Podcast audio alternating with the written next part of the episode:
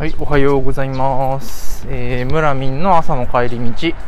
えーこの番組はエンジニアリングマネージャーの村上拓也、村民が、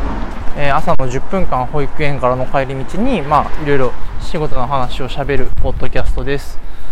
えー、ちょっ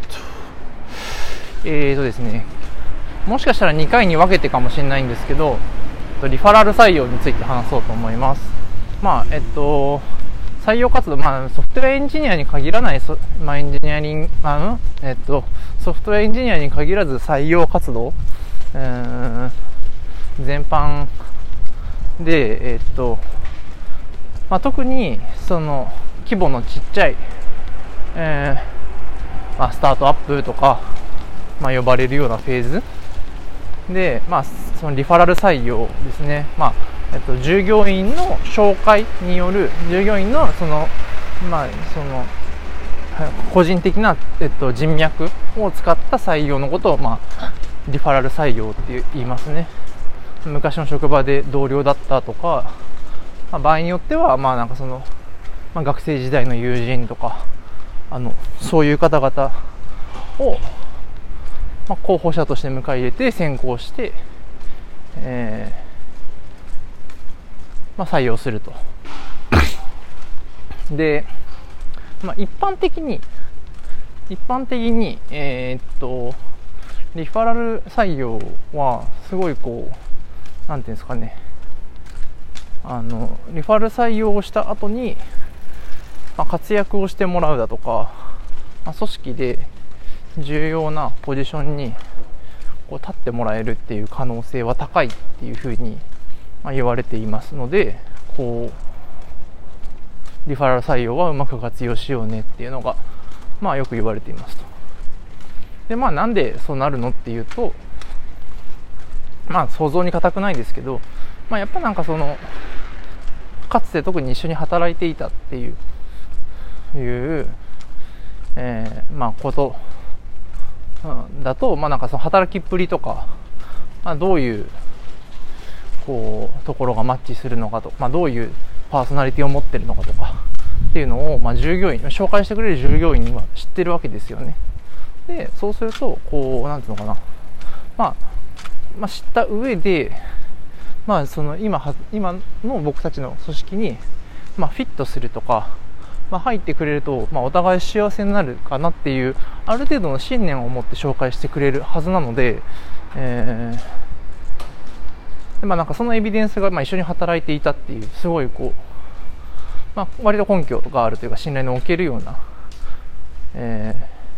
まあ、情報源なので、まあ、それは当然こう何も、まあ、初めましての人とが媒体で応募してきたことにとか、うん、っていうのに比べれば全然こうミスマッチの可能性ってのは少ないよねっていう、まあ、話なんですよね。ででもリファラル採用は効果が高いっていう、まあ、なんかそれをこうだからリファラル採用を頑張るっていうふうになんていうのかなこう手段が目的化してしまうと結構危ないなっていうのは思っていて、うん。えっとそうですね、あの、まあ、なので、例えなんだろうな、結構そのリファラル採用を紹介して、えっと、くれることで、えっと、こう、なんていうのかな、インセンティブがこう生まれますとか、まあ、なんかインセンティブ報酬的なものを、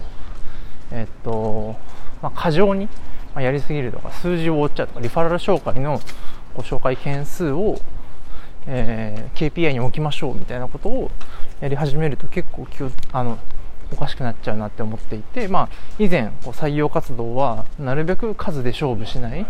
数の多さっていうことを、えー KPI にしないように、えーしようって話をしたんですけど、まあやっぱリファラル採用もリファラル採用の紹介数とか採用数とかっていうものを KPI で置いちゃうとまあなんかそのマッチしてるかどうかとかは関係なくとりあえず紹介すればいいやみたいな力学が働いたりだとかっていうこともあのあり得るので本当にこうなんていうのかなメンバーがその会社のビジョンとかにまあ、共感している、うん、っていうこととか、えー、あちゃんと自分なりにこういうところがマッチすると思いますっていうものをこうなんていうのかな、うん、やっぱ意図を持って紹介してもらっているっていう状態を、まあ、どれだけ作るのかっていうのが大事だと思ってますね。でまあもちろんなんか普通の採用でも大事なんだけれどもえっと、え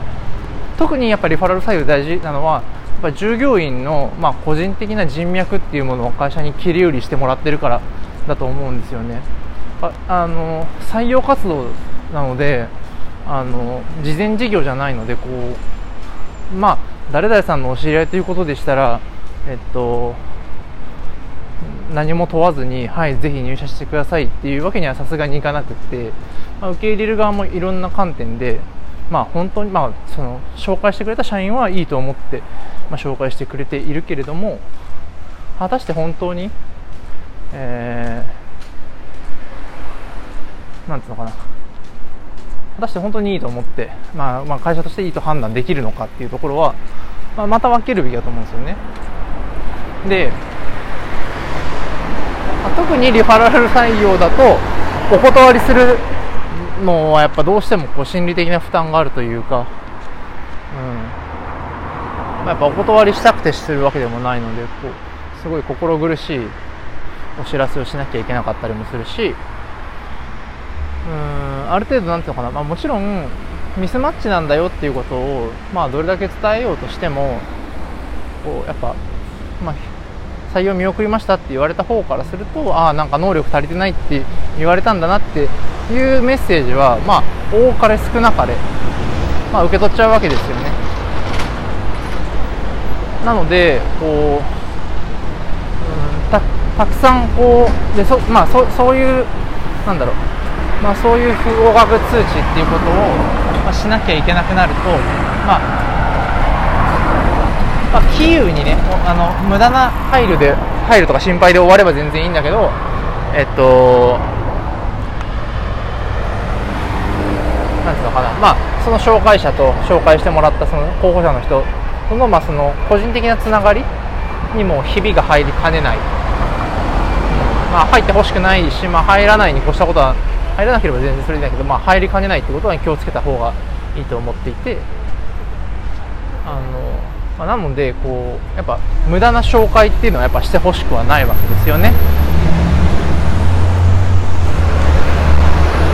なのでこうなかなか数を求めすぎるとこう、まあ、ほんなんかマッチしてるとはあまり思っていないけれどもダメ元でこう紹介しよう。みたいな、まあ、雑なというか。うん、まあ、意図のあまり感じられないま紹介みたいな。ものにもつながりかねないしそこはやっぱなんかえっとまあ、なんでどうしてその人紹介するの？こういうこの人入ってくれて何が嬉しいの？っていうのは、まあ、なんかその、まあ、マネージャーとしての立場からするとちゃんとメンバーに問う。それを説明してもらうってことは結構大事かなって思ってますね。そのリファラル採用のこう紹介費まあ、1人リファラル採用して使用期間が終わったら、まあ、例えばなんかこう従業員、紹介してくれた従業員に何十万円こう報酬支給しますっていうのが、まあ、あると思うんですけどあれは絶対必要だと思っててこうあなんていうのかな。やっぱまあ、社員のその、まあ、従業員の人脈っていうのは従業員のものなので、うん、それをこう無償で会社がこうあの自分たちの資産にするっていうのは絶対にフェアじゃないのでこうそのリファラルの報酬っていうのは絶対に必要だと思うんですけど一方でやっぱその報酬目当てでの紹介なんじゃないのって思っちゃう勘ぐっちゃうようなケースっていうのは絶対あるんですよね、まあ、なので本当にまあなんかもちろん報酬っていうものもあるけれどもそもそもこの組織にまあどういう人が必要だと思っててまあ、これをこの人を採用することで、まあ、その人のキャリアにも、まあ、いい、えー、影響がありますとか組織にもいい影響がありますっていうのはどういうふうに考えてるんですかっていうのを、まあ、ちゃんと問えるようにしていくっていうことがリファラル採用における、こうぜこう、まあ、リファラル採用が気持ちよくうまく、えー、っと、いく、えー、